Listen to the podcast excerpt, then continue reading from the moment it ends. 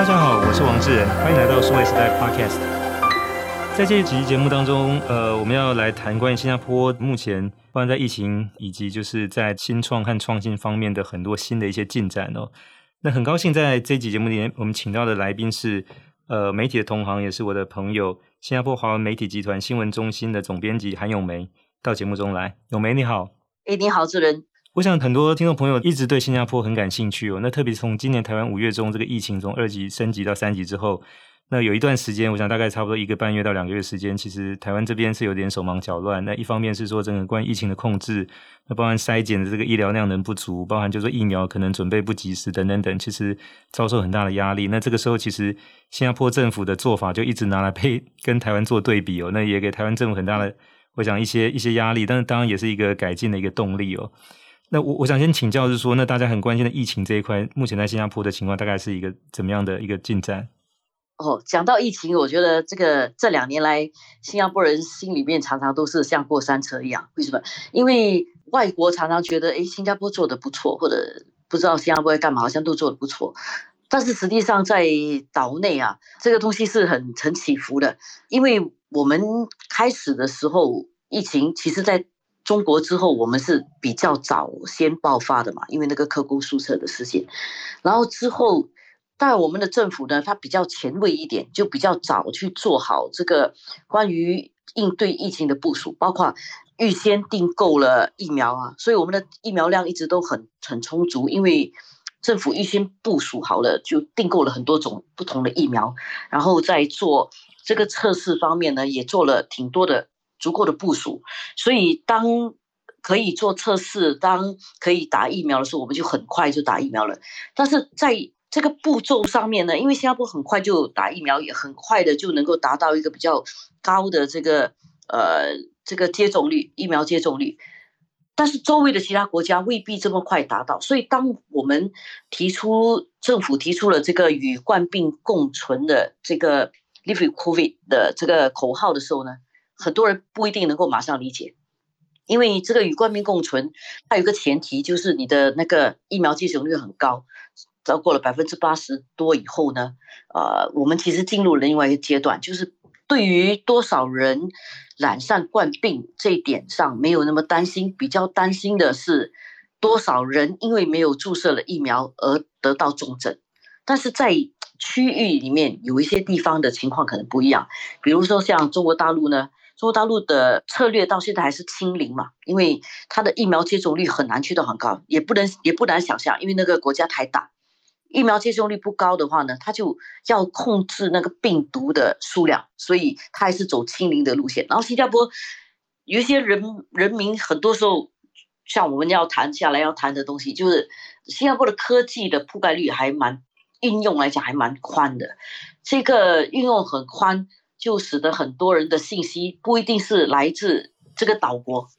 有蛮多信息是可能通过微信啊，来自中国大陆或者什么其他地方的。然后你就看到呢，中国大陆还在走清零路线，新加坡却走与冠病共存，这两者是看起来是抵触的，所以就有相有相当一部分人其实不太理解，呃，为什么冠病这么可怕，我们还要跟它共存。那我想，其实新加坡的做法是比较不一样，因为我们看到在欧洲的一部分国家跟美国，其实它很早就是属于这种跟这个呃新冠共存的这样的一个做法哦。嗯。那新加坡，我想应该是属于亚洲最早的一个国家去喊出来说要跟新冠共存的这样，因为其他国家都是像你提到像中国，不然台湾其实都想要清零哦。那所以就说，但因为新加坡很小，就是说所有的资源大概多数都是从外来的，包含平时用的水跟电。那嗯。包含就是说，可能很多的人才也是要从外来，就是说，它本身其实就是一个世界贸易的一个重要的通道，它它很难真正 lock down 自绝于这个新加坡以外的这个世界，所以保持一定程度的开放是它没有办法避免的。但这个开放要怎么样能够控制疫情，就是所谓的是共存的这件事情，当然我想就是容易理解，但不难，呃，不不容易落实哦。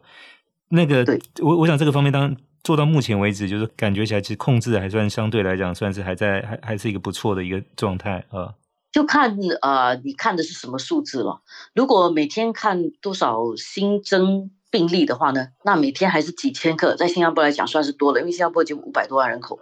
呃，每天几千个听起来还是很可怕的。呃，但是如果从在 ICU 里面得病的人，还有这个病逝率的话，其实是比较低，相对比较低的。就是已经我们也有做了做了一个调查，就是如果你按照这一两年的这个病逝人数来算的话啊，呃，因为冠病而去世的人，其实跟过去因为肺炎而去世的人是差不多的。而这两年其实因为肺炎而去世的人下降了，因为普通流感大量的减少嘛。新加坡的情况来讲，是因为我们的那个得病率一直并不是很高，呃，我们只能够靠接种率、接种率来提高人们的免疫。最近呢，是因为这个得病率也高，但是得病率高，重要的是重症的人少，这样整体的那个。免疫力其实也是高的，所以我们现在这我们在走一条很奇怪的路，就是也不是西方的路，也不是也不是呃东方的路。东方的路呢是清零，西方的路呢是反正我们得过了我们就开放。我我们现在是没有得过，我们要靠疫苗来加强我们的免疫，然后来开放。这一点来讲，对于一个这么小的国家，有一种不同的观念，不太容易理解。呃，就因为新加坡一直是属于这个呃。结合东西的，所以基本上在这个可能疫疫情的防治上，也是采取东西的这种方式去去整合。就一方面是这种所谓 herd immunity，就是群体免疫跟这个所谓清零中间取得一个平衡的。我我想其实以现在这个情况来看，是控制还不错。那当然我想就是疫情随着它慢慢的这个影响力在降低，大家比较关心的还是整个经济的发展哦。那特别说整个推动经济发展的一个很重要的力量，来自于创新跟新创的这个部分哦。那我想，新加坡其实现在整个人均 GDP 所得大概在七万多，将近八万美金哦。那台湾现在大概是三万美金左右，所以新加坡大概是台湾的两倍多。那当然，新加坡的物价也比台湾要高。那呃，我我想请教的是说，那在新创跟创新这一块，就是作为推动经济去发展的动能来讲，那新加坡即便在疫情这个一年半、将近两年的时间里面，目前的整个呃，在这一块有有慢下来吗？就整个进展的情形怎么样？呃。我想，我们这不是不是在慢下来，应该是甚至政府喊了一个口号嘛，要越战越勇。就是在这个疫情的期间，呃，我们新加坡有一种浮士德精神，就是一直不断的追求的那种精神。所以在碰到一个危机的时候呢，不只是在想怎么解决这个危机，也在想怎么从这个危机里面能够掌握好时机转过来。所以。在一开始的时候，去年的时候，政府就已经提出了一个口号，就是在这个疫情时间要加速数码化。所以加速数码化这件事情，我觉得疫情可能对我们有，反而是一个助力。怎么说呢？因为过去我们很难推动这个电子钱包跟呃电子付费，但是因为疫情的关系，大家都不想动钱，对不对？然后还有很多东西都网购，呃，还有这个小贩中心。呃，就是我们的那个新加坡有独特的一个什么小贩中心，如果你来过的话，你肯定知道，就是我们吃的地方有一些像像大型的市场这样，里面都是都是摊位。小贩中心里面也有一些因为疫情而引起的大型感染，所以人们现在尽尽量减少人与人之间的肢体的接触，所以用这些电子付费啊，比如 scan 一个 QR 码啦，或者各种呃。呃，付费平台啊的使用其实越来越高。现在基本上，以前我们都很羡慕到中国大陆去不用带钱，现在我在新加坡不带钱也行，也也还基本上百分之八十的交易都能够不带钱进行。所以这个还是属于呃日常民间的交流。然后另外一方面呢，呃，因为这个数码化的关系，需要很多数码人才，所以在这方面也在。呃，给予各种培训，就利用这个疫情期间大家不能出门，然后呃，就提供了很多的那种一些培训的津贴。呃，如果你因为因为疫情而减产的话，公司可以把员工送去接受培训，然后接受培训呢，政府就会给这个培训时候的津贴。就就是这么一来，他可以。他不是白白给你钱，他让你去接受培训，然后再给你钱，所以能够应付一些日常所需，同时能够提高一些呃技能方面的。希望这一这一批人能够呃能够辅助我们正在发展的这个数码经济嘛，还有呃还有一些，因为这个疫情也发现到呃我们过去一直以来，新加坡一直以来在人力的安排上面有一个被很多人诟病的地方，就是因为我们能够在周围的地方拿到比较低廉的人力，所以很多外劳啦、客工啦这样的一个资源，呃，因为疫情的关系，客工的来源也减少了，而且客工的那个。活动量也比较缩小，每天要做检测，还有一生病呢要隔离，所以人力减少了，就迫使一些机构呢，就公司啊，就必须往数码转型，呃，从人力密集的这个这个行业跟这个产业结构转向呃数码化，跟用科技来解决问题。是呃，我想你提到在新加坡的这个数码化，其实这个说法跟在香港是一样。那在台湾叫数位化，在中国大陆叫做数字化，它其实是讲的是同一件事哦。就是说，不管是从政府单位或者民间机构到企业，甚至非营利组织，其实都在利用这一次因为疫情的关系，大家不方便出门，甚至有些是被封城 lockdown 情况之下，去提高民众在这个使用这些所谓的数码工具、数位工具上面的这种普及率哦。那当，台湾也有类似的做法，是说台湾是扫那个，就是一个也是个 QR code，然后上传一个简讯，就是你到每一个地方去留下那个所谓的，甚就是你个人的数位足迹，我们称为所谓 digital footprint。那万一就是说那个地方是有有人感染，其实你会也会被通知哦。那以及就是说很多的长辈可能以前是比较不习惯使用手机，但这一次像在台湾去注射这些疫苗，其实它是要上网去登记的哦，所以这个其实也。呃，你可以你可以讲半强迫吧，就让这些长辈可能也因为这样的事情去习惯使用像这样的一个呃，就是数码的这种这种呃操作。那回过头来就是说，当然我想这些因应疫情的一些呃，就是虽然本来是一些比较比较临时或短期的动作，但将长期应该随着大家习惯之后会会普及开来以外，就是那新加坡我们的这个熟悉的，它还是政府是在整个。政策规划上是相对是做的比较长期，然后比较全面的。那我我想就说，目前在新新加坡的创新这一块，就是政府方面是不是有一些什么样的规划或者做法？这个这个部分是不是也可以跟我们台湾的听众介绍一下？行，呃，新加坡在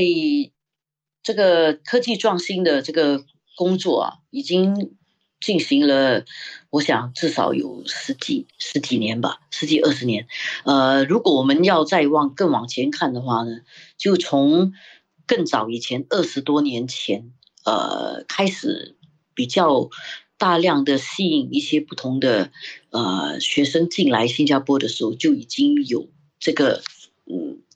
动力在发展的，就是现在我们看到，呃，好多新加坡的新创企业、新创公司，它不是一个纯的呃新加坡土生土长的新创公司，它很多时候呢，呃，因为新加坡人也比较 cosmopolitan 一点，他可能在出国念书的时候认识不同的人、不同地方的人，然后蛮多其实也是中国大陆或者是印度的。呃，因为印度跟中国大陆这两个人口最多的的的国家，他们在科技上面的人才也其实很多，所以新加坡好多的公司，因为因为十几二十年前就开始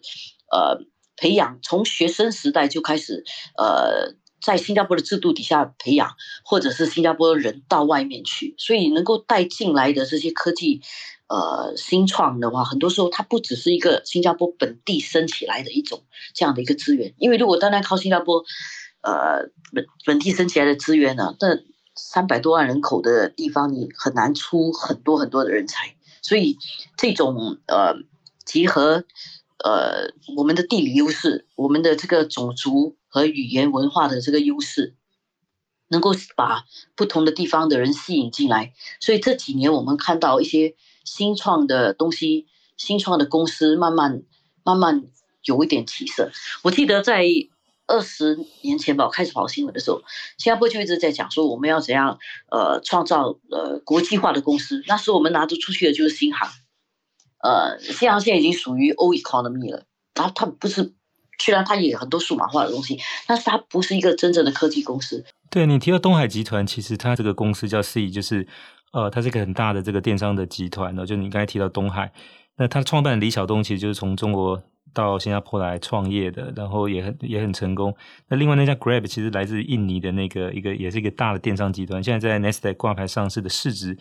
呃，大概是在一千四百亿美金左右。那现在是处于东南亚市值最大的公司哦。那现在这两家其实都在新加坡。那包括你刚才提到那个字节跳动 TikTok，就是呃原本在中国最早是提供一个叫做所谓今日头条那个服务哦。那创办人是张一鸣，当然他现在刚退下来。那现在提到说他现在新的 CEO 也是新加坡人，所以我想这一块其实新加坡倒是呃，我想很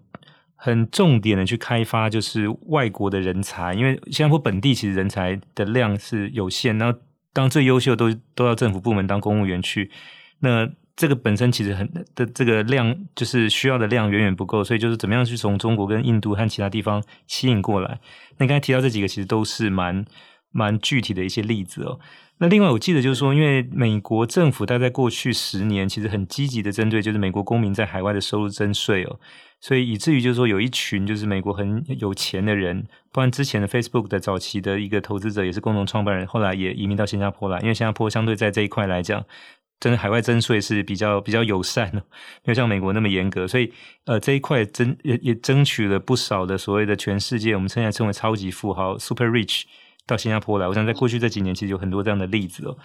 那能能不能谈一下，就是把这么多的钱跟优秀的人吸引到新加坡来，那在在新加坡落地之后是怎么发展起来的呢？就是什么样的机制或者那个系统能够把这些原料，就人人才跟资金这些原料，能够最后转化成呃，养分长成就是刚才提到那几家大的公司呢？嗯，呃，这里面有呃有有不同的有有很多不同的情况，比如说刚才你说的那个 Facebook 钱进来新加坡呢，不只是因为呃税务的问题，因为新加坡的税是其实比较透明的，呃，主要是因为另外一方面，我觉得是这里的政策政策的可预测性就比较稳定。你知道，你过来之后，你要做一些投资，或者是你要做什么长期的规划。他开始你要移民进来，其实还蛮严格的，就至少你一你你可以 law by law 的，你一进了来之后呢，你你你不会突然间呃跟你征很多税，或者突然间呃有一些政策的改变使你突然间你又得赶快全家一起跑掉了这样的一种情况，所以这个可能是吸引。大富豪高呃那种超级富豪来新加坡的一个一个一个重要的原因，然后刚才你说的那个呃不同的吸引全世界不同的人来，其实它有它有几种不同的阶段嘛，人才的不同阶段或者富豪的不同阶段，他在起步阶段他来这里的好处是，呃在新加坡这么一个比较小但是却全全球人才汇集的地方，呃你的 venture capital。那些天使投资基金的，呃的得到这样的基金的机会也比较高，因为如果你能够在新加坡创业，能够在新加坡设立一家公司，基本上你的在国际上来讲，就觉得你这家公司可能比较靠谱，比较不可能是那种呃 fly by night 的公司，所以国际上的一些风投机构在新加坡。的投资也比较多的。我如果我没有看错、记错的话，我那天看到一个资料是讲，新加坡至少有一百五十家，呃，这个比较有规模的的的创投公司。是，我想，我想这个政策的所谓透明跟呃一致性，就所谓 transparent 跟 consistent，其实对这些外来的高级的这些所谓的移民，不管是富豪或者专业工作很重要，因为它必须有一个比较长期的一个规划。那当然我，我我想地理位置上就是说，虽然新加坡是一个小的地方，但是因为呃整个腹地现在是整个东南亚国协十个国家，就是说，那现在随着这些东协里头，包含像越南、印尼，呃，甚至就是说像柬埔寨，呃，其实都发展很快哦。那当这些国家来讲，就是说它 的这些不管是它的这个新创团队或者投资者，其实当然也会预期是说这些呃团队的公司能够注册在一个相对就是比较安定。那甚至是说，它的整个不管税制或者呃法规是比较清楚的地方哦。那我想，这个当然在在这个东协国家里面，新加坡其实就现在看起来占据了一个这样的一个位置，其实也是非常好。那回过头就变成说，它其实有有互相可以大家 leverage 的一些地方。所以现在看起来是说，虽然说新加坡可能本地自己产生的这些就是跟网络啦，或者说这些新科技有关的新创公司的数目没有那么多，但很多现在在这个所谓的呃东南亚这个市场里面所产生的新创公司，可能将来跟新加坡都会有很多的一些连接。是的，是的，因为呃呀，正如前面说过的，这个东南亚是一个很特别的市场。首先就是语言很多，种族很多，就一个国家，呃，就就几乎是一一个种族。那新加坡，新加坡独特，新加坡一个国家里面就很多种族，所以呃，一些比较敏感的的的问题要能够处理，这并不容易。比如说呃，像。我觉得东海集团呢，它有一个地方，它很它很聪明。它在十几年前，呃，开始做的时候呢，它就已经把自己定位成一个能够在东南亚发展的一个一个公司。而它以它作为一个例子啊，当时十几年前的时候，没有什么人敢进军东南亚，因为就是这个语言的问题，还有东南亚的一些国家的政治稳定。呃，是有一些问题的，比如说大家也知道，呃，缅甸不久前发生的事情嘛，呃，军军人的势力啦，泰国本来好好的，那近十年来也也也经常有政局比较动荡，对他的王室跟他的内阁之间，对，嗯，对对，然后这些国家呢，呃，东南亚的国家说大不大，说小不小，但是对自己的那个民族啊，呃，语言啊。确实很坚持的，呃，像在泰国，如果泰国还好，泰国如果在曼谷的话，讲英语是没有问题。但是他泰国大多数人还还是在用泰语嘛。然后你到那个呃马来西亚也比较接近新加坡一点啦，讲英语也没有问题。但是如果你到缅甸啊，到越南，越南或者柬埔寨，呵，对，柬埔寨这些的话，你很多时候语言不通的话，会影响你一些经商。还有就是文化上面也不太一样，呃，所以这这些年这这个市场一直被人家看好，因为整个东南亚如果集合起来是一个很大的市场，呃，但是它却很分化，不像如果你去美国市场很大，但是单一比较单一语言，中国市场很大也是单一语言，东南亚市场加起来也很大，但是多语言多文化。相当难呃处理，呃，我觉得新加坡所占的一个好处呢，是我们国家小，而且我们一直占着一种一种位置，就是我们不可能成为老大，那我们只能够成为呃对大家 relevance 有有用有用的一个一个一个地方，而这一点来讲，我们就长期以来我们都把自己当成是一个服务的中心，多过是一个。自己的中心，就包括我们发展金融，其实我们发展是金融服务，所以作为一个服务，让你自己成为一个有用的的一个一个一个怎么讲，一个一个成员，那你对这个区域，你虽然小啊、呃，不会那么容易被排挤，而且能够一直不停的生存，因为每个人都需要你的服务，每个人都只好跟你做朋友，所以这是这是新加坡生存的一个方式。对，那我想，如果是把东协国家这十个比喻成一台电脑的话，其实新加坡就像里面的 CPU 哦，你虽然占据的位置不大，但是很重要。就是说，你把这个运算的功能，其实包含就是图形处理这块，可以交给这个所谓的 GPU，你可以把储存的这个暂存的这个交给 DRAM，好，那 Flash，那甚至把永久记忆体放到硬碟，然后把显示功能放到你的那个 LCD 屏幕上。那这个，但是这这个就是 CPU 的功能，就是说它要让确保这些东西讯息传递没有问题，整个电脑运作顺利哦。所以我想，基本上如果东协是一台电脑，新加坡就是其中 CPU 的这样子。那但回过头来，我想就是说，新加坡过去一直，我想可能到现在，就是我们从台湾的印象是说，新加坡人。也是比较守法，也比较不不承担风险的原因，是因为可能因为政府相对很多事都规划好好的。那这一点其实跟创新要去做破坏、承担风险，其实是认我们认知上是很不一样的。所以我，我我想就是说，那在这一块的部分的话，就是说，那针对新加坡的这个本地去鼓励创新来讲，那现在有没有一些什么样的做法，让大家更愿意去承担风险，更跳出那个所谓的舒适圈，或者说过去习惯的那些做事的方法？现在变成可能我们比较对，就是新的啊、新加坡人或者比较敢于冒险的新加坡人呢？呃，这点很有趣，因为新加坡真的是很 top down 的，很多很多东西，因为政府大官大民小的一种这样的一个结构是存在的。呃，但是这个政府就一直希望说能够推动创新，推动创新，但是因为我们新加坡很独特，我们就短短的几十年里面富了起来，然后一代人哦。呃，第一代创业的人，他很快的，他就他就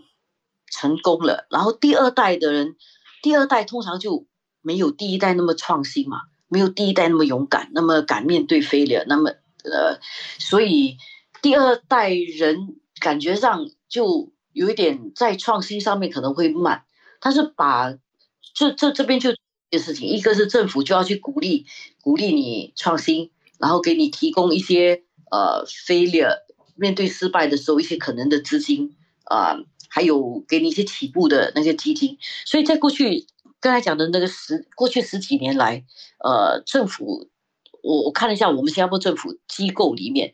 除了呃创新科技这个这个部分啊，有一个这个科技局政府科技局之外，新加坡的经济发展部其实也一直在做本地的这个呃不同的投资，鼓励鼓励新加坡人去开创新的呃。新的企业，所以在起步基金上面呢，其实新加坡可以申请的起步基金是蛮多的。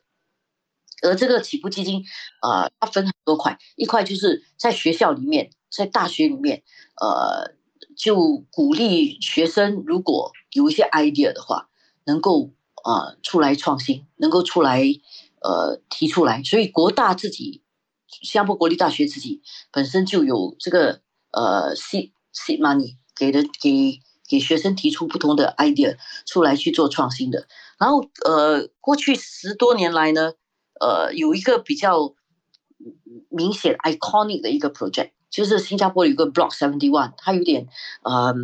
那个模仿这个旧金山的呃的这个 Block Seventy One 的一个 co as co co-working space，就让不同的。科技企业的小小公司，可能只有三个人的、五个人的或者十个人的公司，能够用比较低廉的租金集合在一起，在一个靠近学校、大学城附近的一个地方，呃，去做这些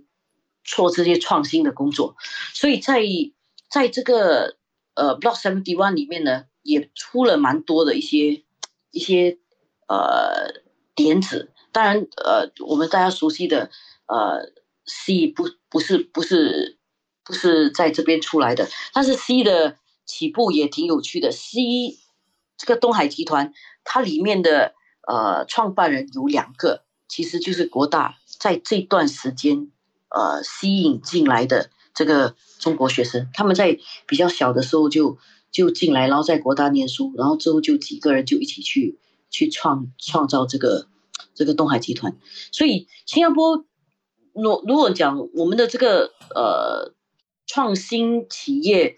有做了多少事情？他不一定是做了很多很大大不了的事，但是他做的比较精致，有些有些确实是做的比较好一点的，呃，这样的还是有的。对，因为新加坡这个 Block Seventy One 其实还蛮有名的哦。那我记得大概台湾在一五一六年那个时候，其实有要提出另外一个类似的计划，叫台湾 Startup Stadium，就是台湾新创竞技场，其实也。有当时有有有大概有研究过新加坡这个 Seventy One 是其中一个研究的对象。那但我想就是说，呃，去创造一个这样的一个一个一个场域，能够让新创的这个更更容易发生。包括你刚才提到说有些启动的资金哦，那甚至从大学就开始。我想特别提到大学，就是说过去我们认认知新加坡大概就是两所大学，一个是新加呃国立新加坡大学，一个就是南洋理工。那这两所学校也是在全世界非常有名，这个这个排名都是在大概一百名以内左右的。那但是我理解是说，新加坡其实在培养人才，就现在其实不止这两所大学，是不是还有新的一些学校现在也出现了？对，呃，有比较 niche 一点的学校，而且办得很好的，呃，一个。呃，是新加坡科技与设计大学 （SUTD，Singapore University of 呃 Technology and Design）。这所大学一开始就是也是大概十年前创办吧。这所大学一开始就是要定位，要培养出像 Apple 的 Steve Jobs 这样的人，就他不只是一个科技人，他要懂得人性化的设计，所以他一开始就叫做设计呃科技与设计大学，呃。合办这个大学的是这个呃麻省理工学院跟这个中国的浙江大学，他们这两所大学都是以呃科技还有人性化的设计、现代化的设计为主的，所以这所大学现在很难进，因为呃他收的学生不是很多，但是收进的学生呢，都是很好的，而且里面很多其实在念书的时候就已经有一些自己的发明了。所以这所大学是一间是一所小的大学，它可能没有在世界排名里排到很前，因为呃，世界大学排名很多时候也要看历史，这个这个大学的历史不长，所以它的这方面的呃排名还没有去到很前。但是如果你真正看科技学校的话，它这间是蛮蛮受注意的。另外一个是比较走金融的，就是 SMU 新加坡新加坡管理大学。这所大学呢，也是呃，在新加坡要念管理的来讲，它是一个在城市里面的大学，也是一个非常抢手而且地位颇高的大学。所以这四间大学是在新加坡来讲算是 first tier 的大学嘛。呃，然后这这个大学里面，呃，像国大，它里面又有一些不同的学院，其实也也是。也是培养比较高端的人才的，然后除此之外呢，因为新加坡有有些，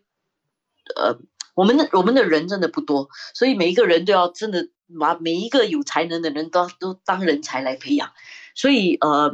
如果不走正规的路上大学，直接就走理工学院的，其实就是说在中学毕业之后呢，就去接受一些比较呃技术方面的训练的，嗯，也也不。不太像台湾的那个呃工那种工科，他他他还是有一点准大学的这样的一种教育。这些学生也很多，但他们毕业之后呢，又不能够全部都上本地大学，所以我们还有一些其他的一些呃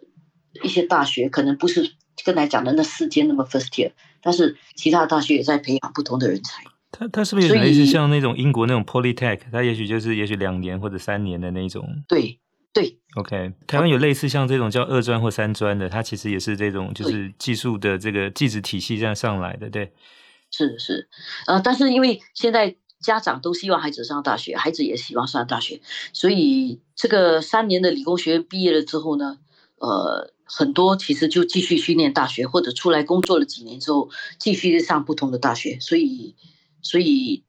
对于这样的一种技术能力啦、人才的培养来讲呢。新加坡的的这个目光啊，可能就比较长期一点，也比较有耐心一点吧。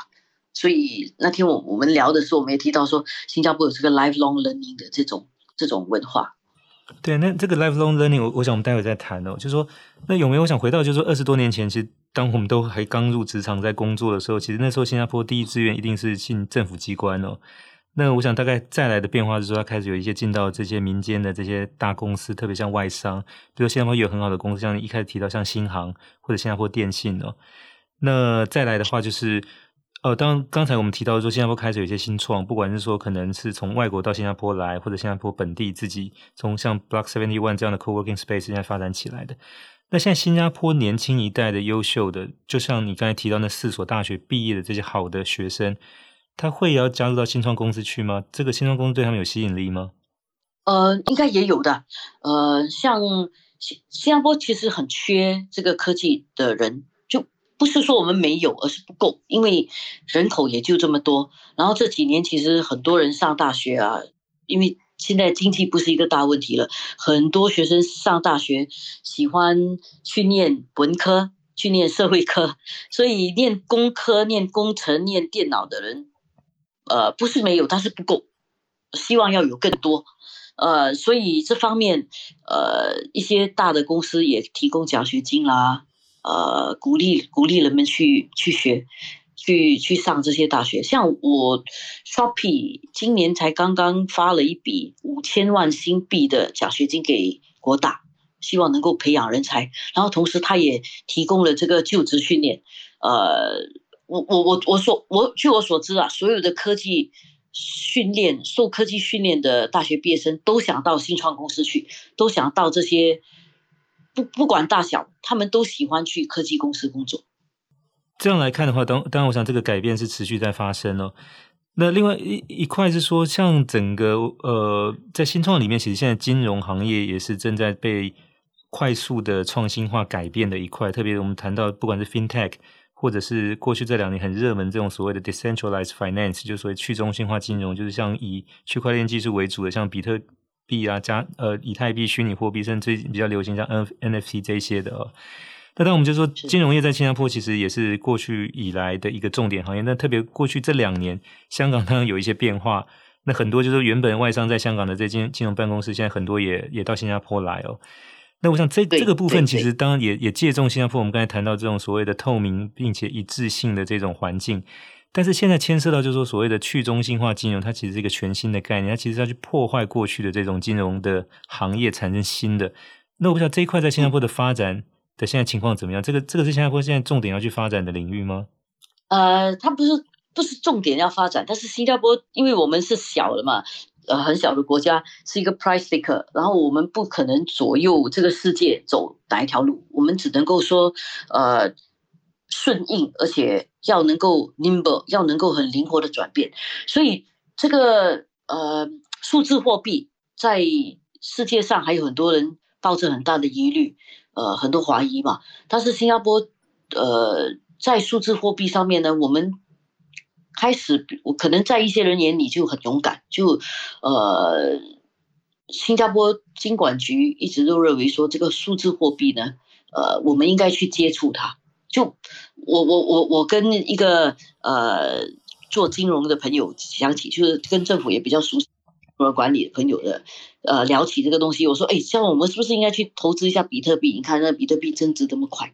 他就跟我讲说，呃，不要完全排斥它。但是你不要把你的钱全部放进去，把比如说你把你的百分之一的资产放进去，呃，试试看。那你如果损失的话，损失你百分之一的资产。但是要是它成功的话呢，你可能这个百分之一会变成百分之五十，对吧？它一它增长可能五十倍。所以呃，新加坡大概就是抱着这种心理，就我们不可能去主导这个数字货币，它以后会不会在全世界真的变成很普遍的流通，我们不知道，但是万一是的话，我们不要缺席。所以，呃，在这方面，数字货币今今年呢，呃，在新加坡算是金融界里面的一个其中一个受关注的的的事情吧。那那我我想这个当然是持续要做，那当然就是二十多年来，其实持续去开发外国的人才到新加坡来，然后不管是中国、印度或者美国这些富豪，其实他这样也帮新加坡其实有。呃，产生了一些就是正面的结果，但当然另外一面就是说，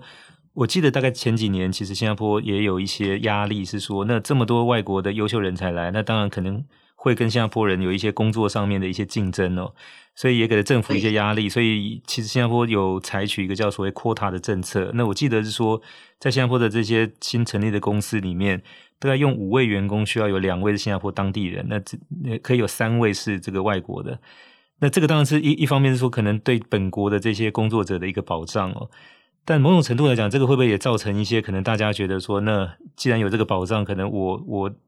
为什么要花那么多力气去创新或承担那个风险？有有没有这样的一个问题，或者是怎么去处理的呢？啊，也有这个，一直是这几年啊，我看从二零一一年到现在这十年来，呃，政府面对的最大的。的最头痛的问题吧，因为 Sinophobia 就是呃比较排外的心理，呃是一个大趋势。这新加坡新加坡很小，也很容易受西方的影响。像呃美国也特朗普能够上台，也因为这个美国人自己内部的排外心理，所以现这股风是会吹到我们这里来的。所以这个嗯，大概没有一个。百分之百的 solution，就刚才你讲的那个扩大扩大系统，其实扩大系统这个东西很挣扎。如果你是一个雇主的话，你不希望有扩大系统，对吧？对，因为因为扩大系统你很难请人，但是这个雇主本身也是一个普通百姓，对吧？当他是普通百姓的时候呢，他又希望政府保护他，所以这这种纠结的呃状态。相当困难，所以在我们的 quota system，它又不这么单一，它里面分很多层啊。如果你是呃高级的人才里面，你必须要薪金值这个数目，你才能够进来。所以呃，然后一般的人里面，如果你要请一个公司，如果你要请一个呃专业专才进来的话，你不只是这个扩大你要满足，而且还有另外一种制度，就是你的这个呃。技术转移要做，你必须要做到技术转移。我请一个很好的厨师进来，他不能够只有他，然后你就靠这个厨师，呃，未来十年、二十年都靠这个厨师。这个厨师必须要能够把他的技术转移给其他的厨师，然后让全部新加坡人一起带起来。我我下一个问题要请教，就跟这个 lifelong learning 终身学习有关的，就是说，那其实在新加坡，我想工作的压力是很大的，就是一方面你要跟上那个成长的节奏，以外就是，那你几乎每隔一段时间，你必须要重新学习新的技能。你才能跟上这个，就是呃职场或者说整个产业变化的潮流。因为如果说你一直这种 old trick，就是这些老把戏的话，你很难就是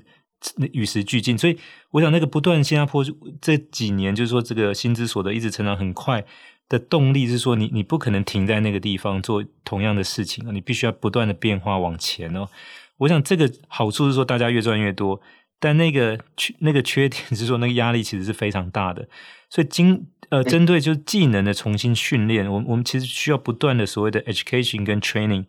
培训跟教育这一块。对，新加坡现在针对这个部分，特别是说现在已经在职场的这些啊、呃，就是工作者，怎么做到这一块？嗯，这方面首先是要建立一个终身学习的一个 culture，在这个社会上要建立这个文化，因为。很多人就觉得大学毕业了之后书本就可以丢掉了，然后我应该是一张文凭能够保我终身嘛，这个是过去的观念。但是现在真的不能够这样，所以首先呢，要改变大家对这个终身学习的观念。所以这一点呃，政府做的事事情就是呃，在二零一五年开始嘛，它就有这个呃叫做叫做这个有有一个呃，我记得好像是有个账账户，是不是？就是说给每个人就是补助，好像是五百新币一年。对，这这样一个账户，哈，对，有一点是这样子。二零一五年他先给五百元，然后接下来经济好的时候呢，他就会往这个呃技能创前程 （Skill Future Credits） 的这个账户里面去放钱。呃，二零一五年开始的时候，其实很多人还没有用那笔钱，所以呃很多人钱还在里面没有动。到二零二零年的时候呢，他又再加多五百元进去，然后二零二零年因为碰到疫情，所以蛮多人其实用了这笔钱去学习。然后此外，呃，已经培养了一种学习的 culture。像我妈，她已经八十几岁了，她还去，呃，她的 skill future 反正也用完了，因为她到那些民众俱乐部啦，去学习不同的技能。呃，而且政府还不限制你学习什么，因为他要培养一种终身学习的文化，所以呃，他们可以去学习怎么用电脑、用手机，他们都老人家也可以去学习这些东西。然后在二零二零年的时候呢，还更加重视呃一些。中年转业的人的需要，就是四十岁到六十岁，他又再给多五百元，让你去可以去学习一些其他的，可以让你的工作能提升的。这方面呢，我们就可以看到，包括我们的大学里面也也也做了一些不同，大学和理工学院都做了一些不同的小规模的课，比如说三天的啦，一个星期啦，或者一个月的那些课程，让人们去报读。我自己去里面看了，里面很多是关于 data analytics 啦。呃，怎么做 digital transformations 啊？这样的课其实蛮多的，所以在现在，如果五年前来问人人们要不要去学习，大概大家的热情度不高。现在这几年，我看到很多人都在谈说，哦，我要去，我要去上这个课，我要去学那个东西，因为觉得自己的技能不够了。我想至少这个文化开始起来吧，我不敢讲说它很成功，但是我想它这个文化已经开始起来了。呃，在新加坡，我觉得最不缺的，最不缺，新加坡是很难饿死的，是吧？如果真的饿死的话，是因为你不懂得求助，倒不是因为没有帮助。新加坡另外一个东西，呃，是不缺的，就是学习的机会。因为可以看到，除非你不去找，如果你去找的话呢，总有一些不同的 grant 跟不同的一些津贴可以让人们学习的。所以这一点是这几年。比较大的变化吧。是，那我想这个所谓的贫富感，它也是这个相对的，就是说，呃，当我我想从新加坡政府的角度来看，就是说，它一方面提供保障，比如就业的保障，但另一方面，它也带来刺激，比如说引进外来这些人才跟这些投资哦。所以讲这样两件事情，就刺激跟保障，其实它是交交互在运用的过程。我想就是说，当这个社会在往前进、往前发展，那大家也有享受到一些实质的好处的，你也要有一些相对应的付出哦。那当然，我想这个也改变我们我们过去对新加坡的印象，就是说从一个很有效率，但相对是比较保守的。那现在我想，当然相对还在维持它的效率的情况之下，它怎么样去做一些改变调整，以能够跟上这个创新的脚步。像这个，我们刚才其实谈了很多的这些案例，其实都在反映这件事情哦。那谢谢永梅，新加坡华文媒体集团新闻中心总编辑，到我们今天的 Podcast 节目来跟我们分享，就是新加坡一方面是现在整个疫情趋缓。以及就是从过去到现在，以及接下来在整个创新这一块的很多的一些做法，包括从政府到企业到工作者，那我想在这里面很多内容其实都很值得我们来参考。谢谢咏梅，不客气，很高兴可以跟你聊。呃，也谢谢各位听众的收听，希望大家会喜欢这一集的内容，欢迎点赞转发，也请给我们持续的关注和留言。我们下期再会。